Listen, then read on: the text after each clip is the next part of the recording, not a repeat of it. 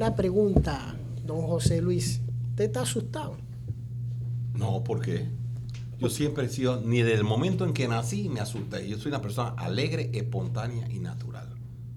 ¿Por qué debo estar asustado? ¿Que quieren sacarlo del cargo? Mira, eso es interesante. Lo que una persona, porque tenemos que hacer la antesala, una, una persona, un candidato que se llama Triple R, independiente, presentó hace dos años una iniciativa para removernos del cargo. Un candidato que, que quedó de penúltimo 125 mil votos abajo. Y eh, en organización electoral del tribunal nunca dijeron nada. Ahora viene otro individuo, que no recuerdo el nombre, eh, y vuelve y presenta esta propuesta y aduce en que nosotros, la ciudadanía, de manera subjetiva, eh, nosotros no hemos hecho nada. primero que pareciera olvidarse de esta persona que vinimos de una pandemia y todavía estamos en una pandemia. Pero el municipio de Panamá jamás dejó de trabajar durante pandemia. Y nos llena de orgullo porque hemos sido la primera administración alcaldicia que ha terminado proyectos de otras administraciones alcaldicias que han dejado proyectos inconclusos. Yo te puedo hablar, nosotros hemos terminado de la inmediatamente pasada seis proyectos que pudimos haberlo dejado medio palo como ocurrió con la administración Varela de la ciudad hospitalaria o como el inmediato anterior alcalde, que sencillamente el mercado periférico de Pacora, que inició la exalcaldesa Roxana Méndez, nunca lo terminó y lo dejó ahí tirado, y está tirado. Y el de la 12 de octubre en Pueblo Nuevo, la misma historia. Y nosotros no solo teníamos esos proyectos, que una cosa es que yo pudiese cuestionar el diseño, pero terminamos lo que ellos plantearon. Estamos terminando en el mes de abril el mercado de Pacora y entre marzo y abril del año entrante el de la 12 de octubre. Dos de una, dos administraciones pasadas y seis ahora. Y el miércoles de esta semana entregamos la orden de proceder número 13 de esta administración. Entonces, si eso es decir que no hemos hecho nada, wow. Ahora, preocuparme preocuparme nada más el día que el creador me llame y tenga que rendir testimonio. Lo demás. Usted sabe que estamos aquí en el Metro Podcast del diario Metro Libre con el periodista Mario Lara, editor de este periódico. Y la idea es saber algunas cosas de usted y como usted ahora el político del momento, tratar un poco de hilar qué es lo que está pasando. Bueno, gracias a nosotros hay bastantes medios que no han cerrado. Le estamos dando alegría, le estamos dando salsa a la ciudad. Porque la ciudadanía está como aburrida de la misma historia. Y nosotros, en nuestra manera muy genuina, muy espontánea y sincera, hemos venido trabajando. La alcaldía nuestra es una alcaldía en la cual no ha habido un solo escándalo de corrupción. Transparencia total. Alcalde, hablábamos de que usted en campaña eh, recorrió todos los barrios del país de, la ciudad de capital y varias veces. Y no hemos parado. ¿Cuál es su estilo de trabajo cada día? ¿Usted se levanta muy temprano y va directamente a la oficina o, prefiere estar en el, en el campo? No, yo te digo lo que hago. Yo tengo funciones administrativas que tengo que cumplir, leer y firmar documentos. Yo llego a la alcaldía promedio 5 de la mañana, Usted no hace como un expresidente que dice que se levantaba a las 10 y despachaba en su casa. No, hombre, yo, yo duermo cuatro horas al día de lunes a domingo. Toda mi vida he sido así, duermo poco. Dios me ha bendecido con una energía atómica, ¿no? Entonces, yo llego a las 5, oro ratito, medito, cinco minutitos y empiezo a leer. A mí no me gusta la marquilla, a mí me gusta leer lo que yo firmo. A las 8 de la mañana termino y lunes, miércoles y viernes tengo reunión con 10 colaboradores que los invito a un desayuno, que tienen 20, 30, 40 y hasta 50 años de trabajar ahí, para poder conversar, poder intercambiar ideas, recomendaciones que ellos tienen, porque hoy en día los jóvenes agarran a los viejitos como yo y dicen, no, hombre, vamos a jubilarlo. Esta es una combinación, una simbiosis entre energía con experiencia. ¿Y por qué usted cree que, han promovido esta revocatoria de mandato? ¿Qué hay detrás? Hay varias hipótesis. Una hipótesis es que dicen que nos pueden ver como un futuro candidato presidencial. Otra hipótesis es que yo soy un tipo meramente idealista y los idealistas en este mundo materialistas somos una amenaza. Otros porque electoralmente no tienen la manera de podernos ganar. Entonces tienen que utilizar métodos legales para poder entonces removernos. Entonces hay una combinación de factores que al final del camino eh, nosotros hemos contratado un equipo multidisciplinario de abogados en los cuales ellos están viendo el tema legal y nosotros seguimos haciendo lo que tenemos que hacer para el, cargo que fuimos electos. Es trabajar, mejorar la condición de vida de las personas, no en el centro de la ciudad, en la periferia de la ciudad. ¿Y cómo usted puede probar que en su administración no ha habido corrupción? Porque ese es el discurso de los que lo No, espérate. Yo no te digo que no ha habido. Sí hemos detectado y hemos despedido a bastante gente de montones de diferentes cargos. Y la corrupción nunca se va a erradicar. Desde que la raza humana exista, desde que la tentación exista, desde que tengamos funcionarios mal pagados, ¿no? Entonces la semilla de la corrupción. Todos los que estamos aquí en este conversatorio tenemos en nuestro corazón la semilla de la corrupción. Cuando se presenta la oportunidad, entonces germina o no germina, entonces ahí tú te das cuenta si eres una persona corrupta o no. Alcalde, las personas creen a veces que usted se despertó un día con la idea de voy a ver qué proyecto suena bien y bueno, la playa, una playa, vamos a crear una playa. Y al día siguiente se levanta con otra idea distinta y dice, bueno, no, mejor hagamos un nuevo mercado. Para que nos hable de cuál es el trasfondo del proyecto del mercado del marisco, de, de, cuándo viene la idea de cambiarlo y el proyecto que no, no prosperó, eh, cómo, cómo, nació en su, en su cabeza. Mira, hay varias cosas. ¿Cómo se elaboró en el 2014 y en el 2019 el plan de gobierno municipal de José Luis Fábrega? Y muchos temas vienen del cuando yo era diputado, mis 15 años de diputado. Lo primero, en el tema de la comida. Recuerdo que recibimos eh, un altísimo funcionario del gobierno cubano que nos trajo un libro de regalo del el comandante Fidel Castro. Y la preocupación era asegurar la comida. Y si cuando estaban los biocombustibles, que están de moda, en ese escrito decía Fidel Castro que si nosotros cogíamos todos, todos, todos los terrenos de sembradío y nos poníamos a sembrar maíz para convertirlo en combustible a nivel mundial, solamente íbamos a poder abastecer y suplir la demanda de los Estados Unidos. Entonces, nosotros vemos cómo históricamente, mucho antes de yo estar en política, desde el sector privado, veía cómo a productores llegaban a X o Y supermercados a vender sus productos y yo fui testigo uno de ellos que vino un tomatero de Los Santos a vender y tenía la carta firmada del precio y le decían, es que ese no es el precio que le vamos a pagar. Si no está de acuerdo, retire los tomates. Entonces veíamos como de manera sistemática el productor del campo siempre se le ha dicho, es que tú vendes más caro. Pues si nosotros analizamos toda la cadena de ellos, de que los insumos son importados, los equipos son importados, tú tienes en cual no hay libre oferta y demanda y no hay opciones alternativas para que ellos vendan sus productos, entonces está en una leal y franca desventaja. Entonces, ahí fue donde se nos fue iniciando la red de mercados sin el nombre, era poner mercados estratégicos para que los productores pudieran tener la opción o una alternativa para vender sus productos. Y en la capital donde está establecida la mayor cantidad de residentes del país, entonces ese fue el inicio. Y en el caminar del 2012, cuando empezamos a hacer los pininos para eh, aspirar, estábamos en la Asamblea Nacional, era el ver, el conocer. No es el hecho de que el que más camina o el que más consulta menos se equivoca. Porque tú puedes caminar, consultar, ver y escuchar y después hacer lo que te da la gana. Pues si tú realmente quieres aprender y hacer las cosas bien, primero es conocer el lugar, el ambiente, la idiosincrasia de la gente y el entorno para no equivocarte y hacer las cosas bien. Y fuimos armando un plan de gobierno que había muchas personas eh, eh, que participaron, sobre todo en el del 2019, y ahí fue donde salió el tema.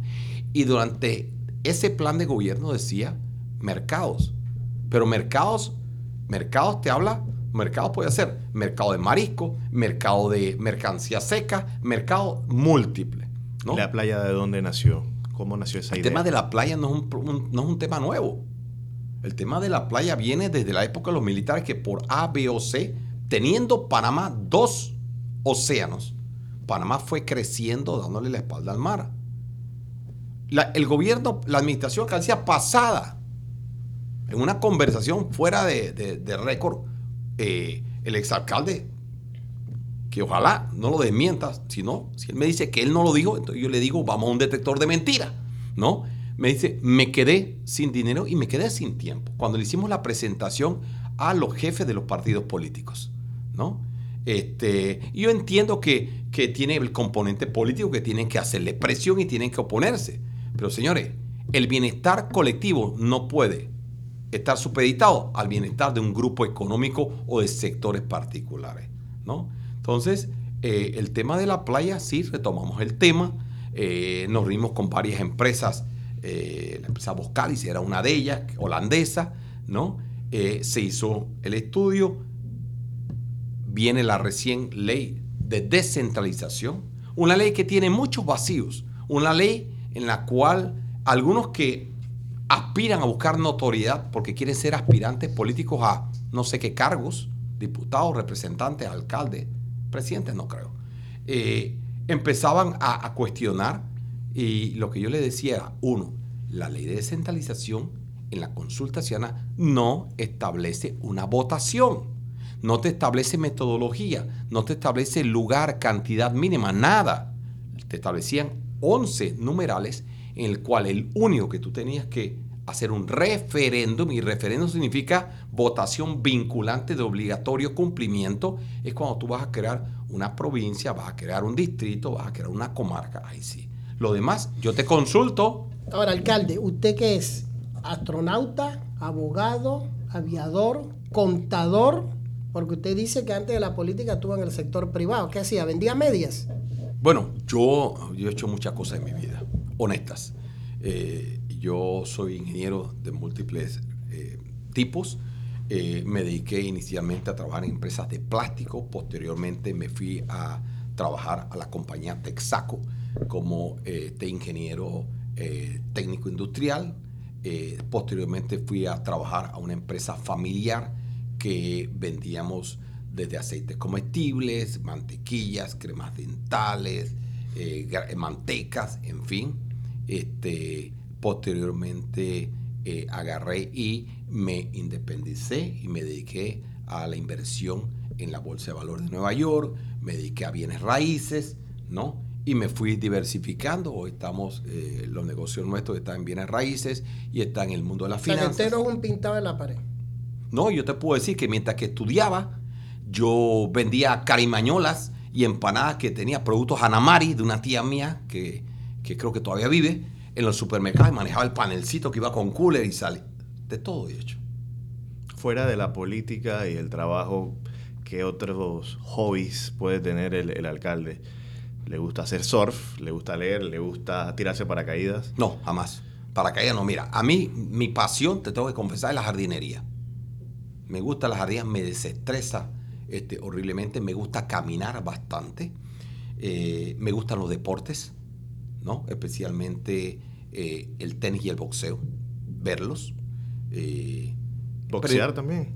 me gusta el boxeo. A mí, me- a mí me encanta el boxeo. Yo, de hecho, para que te diga, yo tenía un pupilo. Me recuerdo que estaba yo en San Miguelito.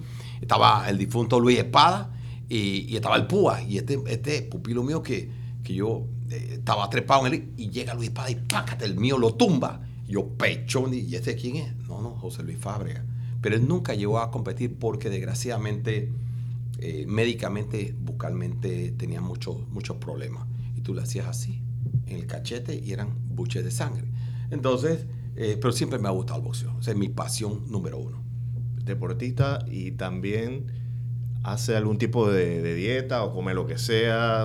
Como tiene tanta agenda, yo me imagino que en la calle va a tener que comer mucho, muchas No, veces a la semana. Mira, ¿no? yo te explico. Yo de nacimiento tenía un problema con el esfínter esofágico y era, sufría de reflujos, pero horriblemente.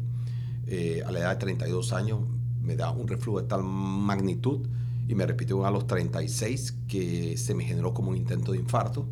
Eh, y esto es una operación que próximamente me estoy haciendo. Eh, tenía muchas úlceras. en el 2019 me operó una reducción estomacal eh, porque yo nací con escoliosis severa, la columna inclinada hacia adelante y en forma de S. Las rodillas cuando yo subía escalera se me trababan y no se bajaba y me caía, ¿no? Eh, discos herniados del lado izquierdo de la, de, la espalda hasta la cintura eh, y me operé. Esto ahora resulta que me ha dejado otra cosa, otra secuela, el vómito. Yo como y vomito prácticamente todos los días. Tengo mi estómago del tamaño de un huevo. Entonces tengo que ir, ¿no?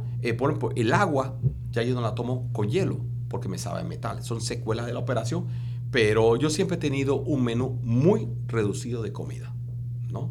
Yo no como mariscos, no como pescado, me encanta la carne molida, me encanta, eh, llámalo... Eh, Creo eh, que a, los políticos siempre les gusta decir que les gusta la comida panameña como para afianzar ese ese nacionalismo. No, no, no, no. A mí yo te voy a hablar claro, porque yo soy nacionalista. A mí me gusta el arroz, me encanta, con poroto lenta y le pongo bastante ketchup. Bocotón taratata. Yo como ketchup con arroz, no arroz con ketchup. ¿No? Este. Y alcalde, volvemos de nuevo a la revocatoria. Ajá. ¿Usted cree que eso resulte? Porque dice que ya en dos días tienen como 8 mil firmas. Mira, lo primero es que nosotros eh, se inició este proceso que para nosotros no tiene ni pie ni cabeza de que le hayan dado curso, porque en la Constitución Nacional de la República de Panamá no hay revocatoria de mandato para... Pero ya están dando. Bueno, es que ese es el tema que el equipo de nuestro abogado ha mandado a el Tribunal Electoral, ha mandado a la Corte Suprema de Justicia, que aquí hay vicios de inconstitucionalidad, que como el Tribunal Electoral ha iniciado un proceso cuando debió perfectamente haber hecho la consulta a la Corte Suprema, pero ellos sin consultar le dieron cabida. Como por ejemplo, yo fui electo alcalde en el Distrito Capital. Y entonces hemos tenido reportes que hay gente que han votado en Capira, Rayán, en otro lado. Entonces, ¿cuál es este relajo?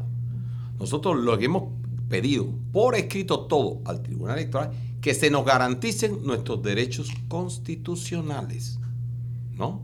¿Cómo es que se inició todo este proceso y al equipo mi abogado no se le permitió absolutamente nada cuestionar, ver el tema de plataformas, nada. Y aquí arranca. Eh, alcalde, hay otra batalla, una a nivel de, firmas, pero hay otra en redes sociales. ¿Cómo le va a usted con las redes sociales, con, con todo ese, ese séquito de personas que apuntan hacia un mismo objetivo? Porque se ve que se están moviendo. Mira, el tema, de, la red, el tema de las redes sociales, eh, yo no soy muy experto técnico, el equipo que tenemos me dice, mira, José Luis, hay una cantidad de más de 65 mil trolls, no sé qué rayo un troll, pero son cuentas que te van creando y van atacando. Este, y como cuando el día miércoles estamos dando la hora de proceder en, en Cabo Verde, en el corregimiento de Curundú, vino un periodista de una televisora y empezó a decir, pero es que usted ya, usted va a votar gente que trabaja en la alcaldía y que vote en contra. Y yo, pero ¿quién ha dicho eso? pregúntele al pueblo que no son cuentas falsas, que son encuestas, como decía la expresidenta Miriam Mocoso, de carne y hueso, ¿no?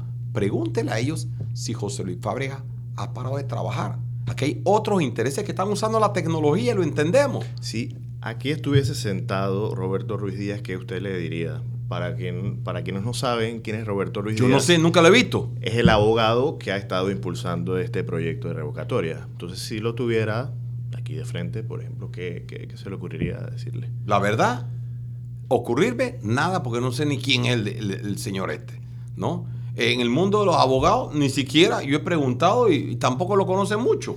Y si vamos a suponer, recogen las firmas. Okay ¿Qué pasa después? Y convocan a un referéndum para decidir si usted se va o usted se queda. ¿Usted cree que la gente vote para que usted se vaya? Yo te lo voy a poner así.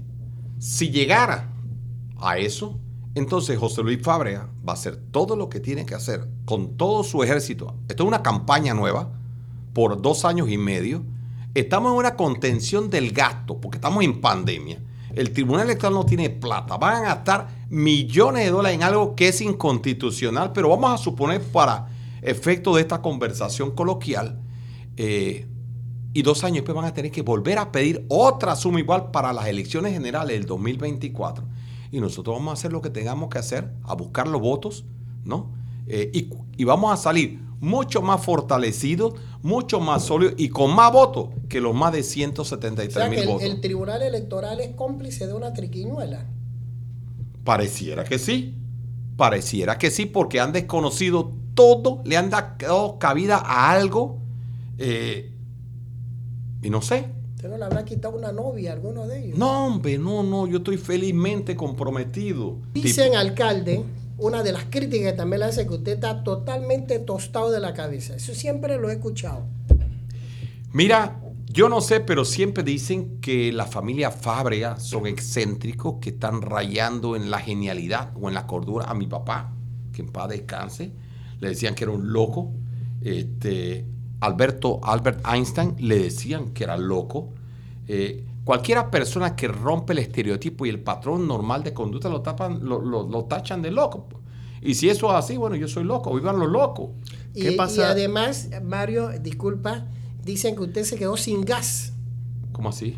porque usted era Fabre Gas y que ahora se quedó sin gas. Mira, déjame explicarte. La familia Fábrega, cuando vino el primer Fábrega, el general José de Fábrega de, de allá, eh, la familia, habían dos corrientes eh, en Cataluña.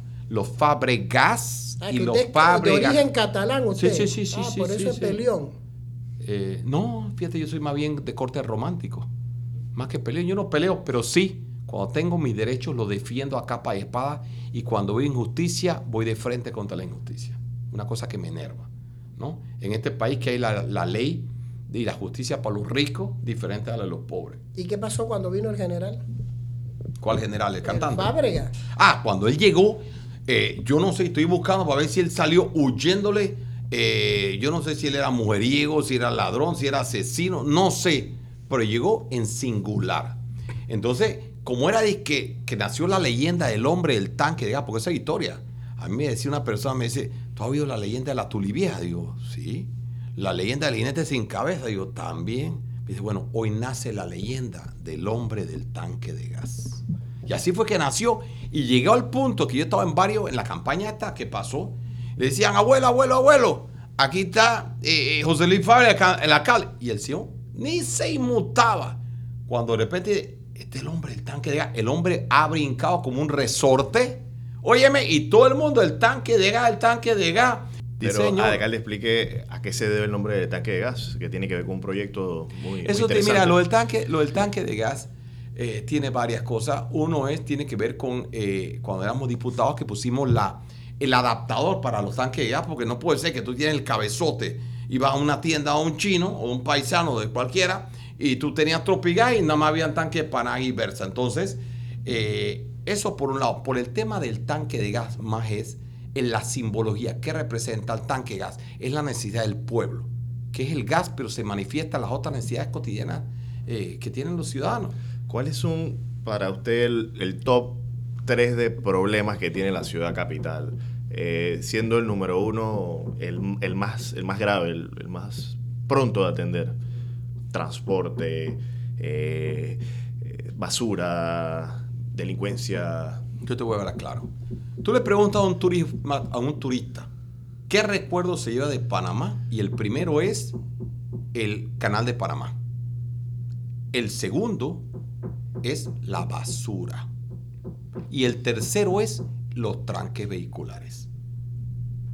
Aparte de la delincuencia, que son otros, otras aristas, ¿no? Esos serían los primeros que hay. La basura, el más crítico. Y el tema de la basura es un tema que no es complejo para resolver. Pero el tranque no parece tener una solución ¿Cómo que no? Tan, tan sencilla. Si cada vez hay más personas con más autos en las mismas calles. Mira, aquí en una administración alcaldicia, eh, las calles transversales, porque tú tienes, por ejemplo, tú tienes la tumba muerto paralelo con la transísmica, paralelo con Vía España, paralelo con calle 50 y paralelo con la cinta costera. Pero cuando tienes las transversales, que básicamente es Vía Brasil, tú tienes al final de la cincuentenario, Vía Argentina, te reducen a un solo carril. Eso crea problemas. Pero nosotros tenemos un problema a la entrada y a la salida de la ciudad de Panamá. Y que uno de los factores importantes de esa reducción de vialidad es la cinta costera. Entonces, la cinta costera, nosotros, conversando con la gente y expertos de, de movilidad urbana y la TT, nosotros cogemos el mercado del marisco, que fue un mercado donado en 1995 por gestión de don Willy Coches, ¿no? Lo mueves, ¿verdad? El tranque vehicular que tú tienes, la fluidez, ya no tienes el cuello de botella que está en el semáforo ese y tú vas directo al puente de las Américas, ¿no? Tienes un mercado que cumplió su cometido en cuanto a las exigencias de salubridad, en las exigencias que tú tienes de brindar servicio. La ciudad ha crecido. No hay estacionamiento, no hay plantas de tratamiento de agua, no hay las condiciones mínimas para el personal que trabaja ahí para poder comer, asearse, ¿no? Eh, entonces, de ahí es donde sale la verdadera objetivo de crear un nuevo mercado de marisco. Un mercado de marisco en el cual eh, pueda brindarle no solo a los pescadores de Panamá Oeste, a los pescadores de Chepo, a los pescadores de Boca la Caja. El actual mercado de marisco tiene 71 puestos de mayoristas, tiene 60 de minoristas, tiene 31 restaurantes y tiene dos kioscos. Entonces, la gente, estamos en pandemia, la gente quiere trabajo. Tú le preguntas al ciudadano común, no quieren que le den bolsa de comida. Sí, todo el mundo quiere cosas regaladas, porque esa es la naturaleza humana. Pero lo que quieren, dame un puesto de trabajo digno que yo me gane lo mío. ¿Usted cree que si usted se va caminando desde el chorrillo hasta Pacora, la gente lo va a recibir bien o le van a tirar chupete? ¿A mí? Sí. La gente me aclama y me quiere. ¿Por no lo digo yo. ¿Por qué? Porque soy auténtico, soy sincero, no vengo con demagogia y nunca lo he sido. Por eso es que a veces caemos mal a algunos sectores. Pisamos callos a, a grupos económicos.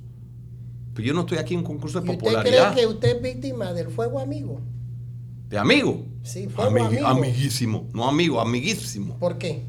Bueno, porque si tú ves la, la- la historia nuestra política, este, ninguno de los. Porque nada más hemos estado en cuatro partidos políticos, porque la ciudadanía y, y- ¿no? y los radioescuchas sepan, hemos estado en la democracia cristiana, el partido Arnulfista, no panameñista, el partido Solidaridad y el PRD, cuatro. Y en la contienda del 2014 eh, recibimos hasta invitación de frenadeso para que corriéramos.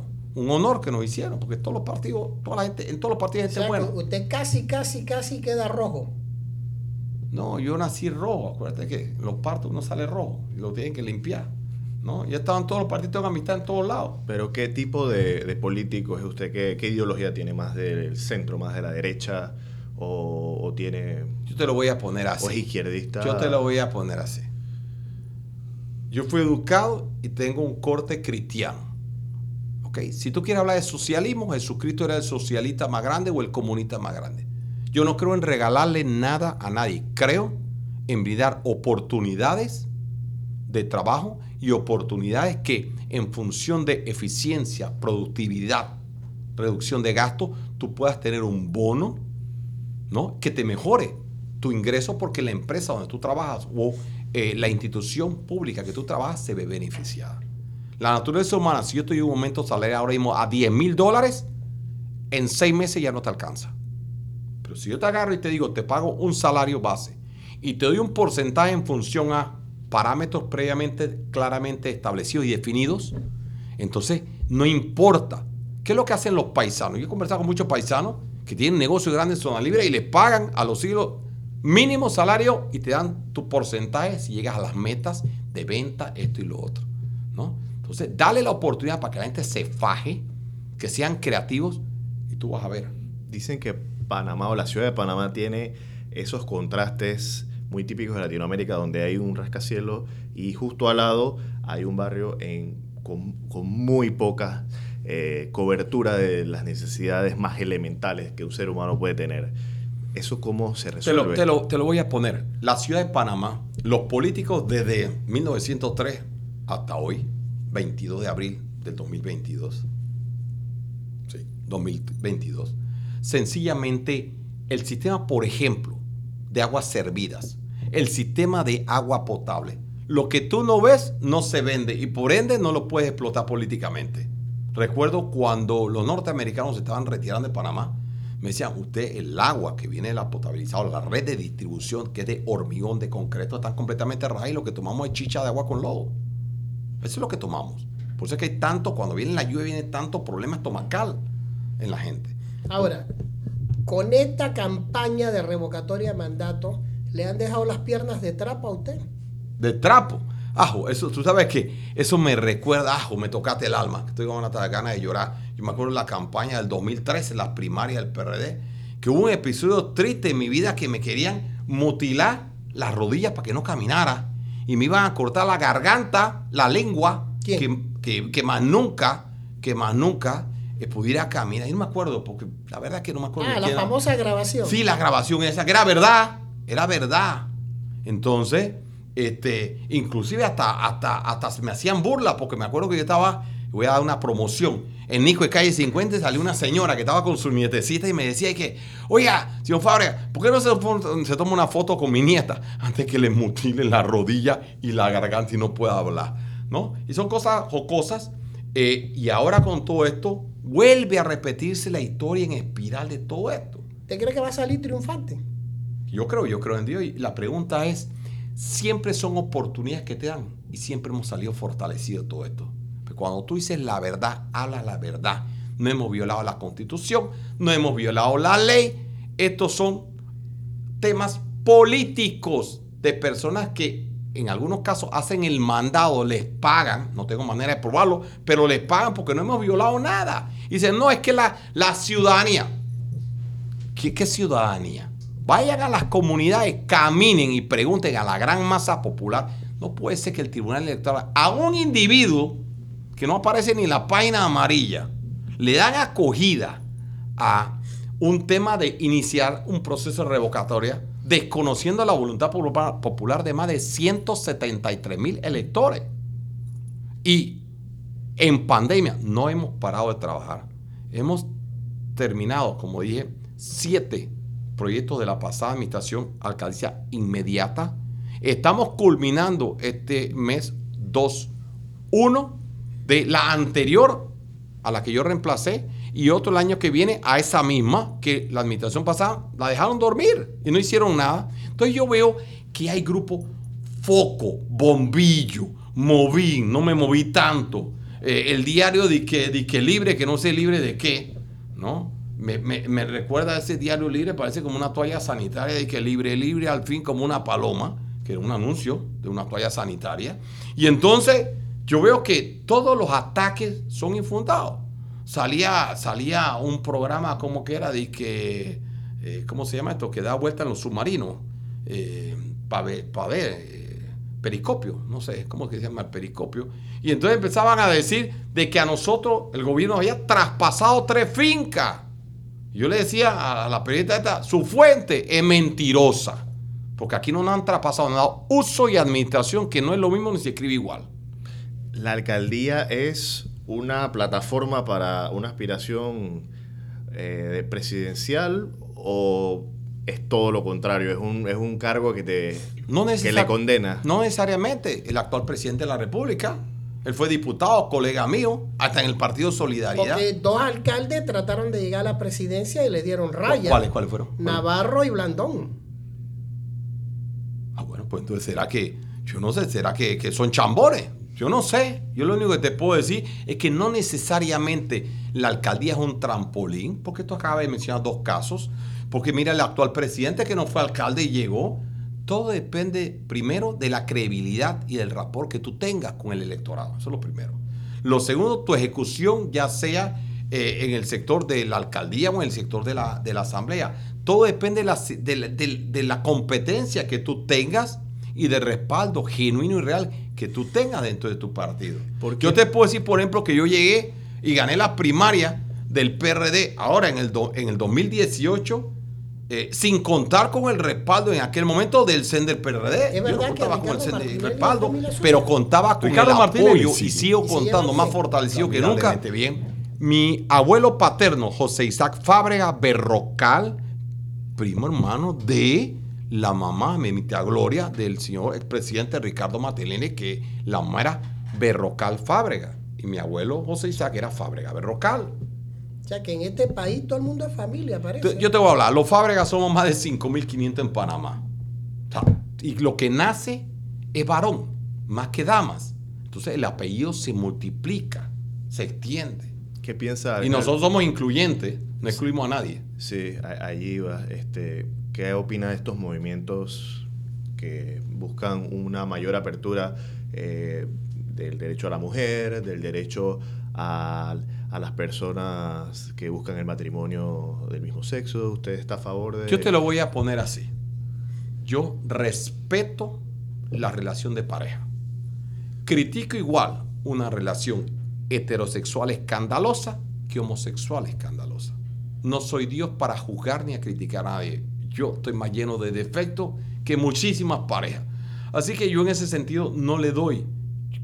En la medida en que haya paz, armonía y felicidad en la relación de pareja, eso es lo que importa al final. Nosotros vemos muchas parejas que critican a otras parejas de otros géneros, ¿no? Y cuando tú empiezas a ver, están criticando, pues si estas personas han hecho escándalos mayores que otros. Nosotros en Panamá tenemos que dejar de... El deporte número uno de Panamá, ¿sabes cuál es? La crítica. Le dio COVID. Fíjate que eso es algo curioso. Un buen día, yo periódicamente por las reuniones que teníamos con el señor presidente, me tenían que hacer el, el hisopado. este, y llegó un punto en que me había hecho tanto que le dije, ¿por qué no me limpian las orejas también? Para estar completo limpio. Y era un lunes, ¿no? Era un, era un, era un- un- viernes. Y pan, y me dice que positivo. Yo me sentía bien. Entonces yo me retiré de la, de la oficina en la alcaldía. El lunes me vuelvo y me lo repito, positivo. El miércoles me lo repito, negativo. ¿No? El, el- el domingo me lo repito, negativo. Y el lunes me lo volví y negativo. Y ese delito, no sentí ni un malestar, nada. O sea que el COVID no quería nada con usted. Conmigo, no, yo creo que el COVID, el COVID no me tragaba. Claro, usted sabe que el tiempo siempre es el enemigo de estos programas, ¿no? Claro que sí. ¿Ya se acabó? Ya se está acabando. No puede ser. Pues sigamos preguntando. Podemos seguir. O metamos hora extra. Podemos seguir en, en otra ocasión aquí en el Metrocap, en Metro Podcast, porque Sí, sí. esa es una palabra complicada de Metro Libre. Pero yo creo que Mario tiene una pregunta ahí en el tintero antes que usted se vaya. Venga, dispara. Me gustaría saber si usted tiene aspiraciones presidenciales ahorita mismo. Yo la única aspiración que tengo en este momento es terminar y terminar bien mis dos años y medio que nos quedan y vamos a terminar. ¿Ok? Hacer una alcaldía en la cual yo pueda salir a la calle a mirar a la gente y que no me digan ni que trabatidores, ni que ladrón. No, yo vengo a predicar. Yo llego temprano, me gusta la transparencia, soy directo y no ando con rodeo. ¿No? Eh, políticamente, políticamente, buscar una reelección en la alcaldía de Panamá. Y eso Ahora, ahora, ojo, yo no sé si mañana amanezco muerto y se acabó todo. Como se decía la canción, todo se derrumbó. Entonces, Y esos que están buscando la firma para sacarlo, ¿qué mensaje usted le puede mandar? mira, yo te voy a decir la verdad. En el fondo, me quieren. En el fondo. Lo ama, lo adora. Me adoran. Lo que pasa es que están en otro partido, pues. Entonces ellos como que no quieren venir al PRD, pero tú sabes, eh, hablando sincera, eh, sinceramente, pues yo respeto la democracia. Respeto todo lo que quieran hacer. Pero en este país, por eso y ahora entiendo lo que estoy viviendo en carne y hueso con esta iniciación de proceso, es que aquí la justicia como que parecía que no funciona. Y no funciona porque no respetamos la constitución. Yo veo los magistrados del tribunal que juran y de, organización electoral del tribunal que dicen respetar la constitución las leyes. Si te está diciendo la constitución y esa no la establecí yo, ¿por qué no pusieron en la constitución la revocatoria de los alcaldes? Porque los alcaldes eran puestos de a dedo. Entonces yo no hice la constitución, yo no hice la última reforma que tiene que ver con eso. Entonces, respeten lo que hay. Y si no les gusta, entonces modifiquen la constitución. Pero no puede ser que desconocen todos los derechos que tenemos nosotros. A través de aclaraciones eh, hemos establecido documentación. Y a, y a lo mejor la terminación que yo hablo no es la correcta porque no soy abogado, pero nuestros derechos han sido todos ultrajados de todo. Para terminar, alcalde, yo le voy a hacer algunas preguntas y usted me dirá si está a favor o en contra o si pasa. Eh, despenalización del aborto. ¿Favor o en contra? Despenalización. Despenalización del aborto. Yo sencillamente depende si afecta a la madre o no. Bien, matrimonio entre personas del mismo sexo. No tengo oposición al respecto.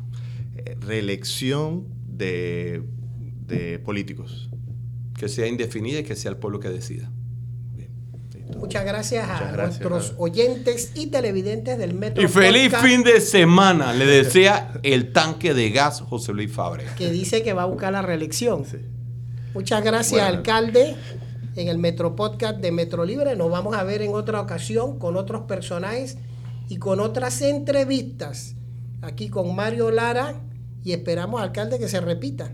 Bueno, si quieren, mañana mismo estamos aquí. Muy Yo, mira, a mí me gusta conversar con los medios. Me gusta que me critiquen y me hagan críticas objetivas, puntuales, no críticas bajo, porque desgraciadamente muchos periodistas de hoy en día no buscan la fuente, no corroboran la fuente, sino que van repitiendo. Hay otros que sencillamente por querer hacer daño, porque hay intereses políticos, intereses económicos, una serie de factores. Yo siempre de cada crítica busco el lado positivo de la crítica. Quiero ser mejor persona, quiero mejorar, ¿no? Eh, así que, pero respetamos los que nos critiquen, pero de cada cosa, de cada crítica, salimos fortalecidos. Temor, solo a Dios.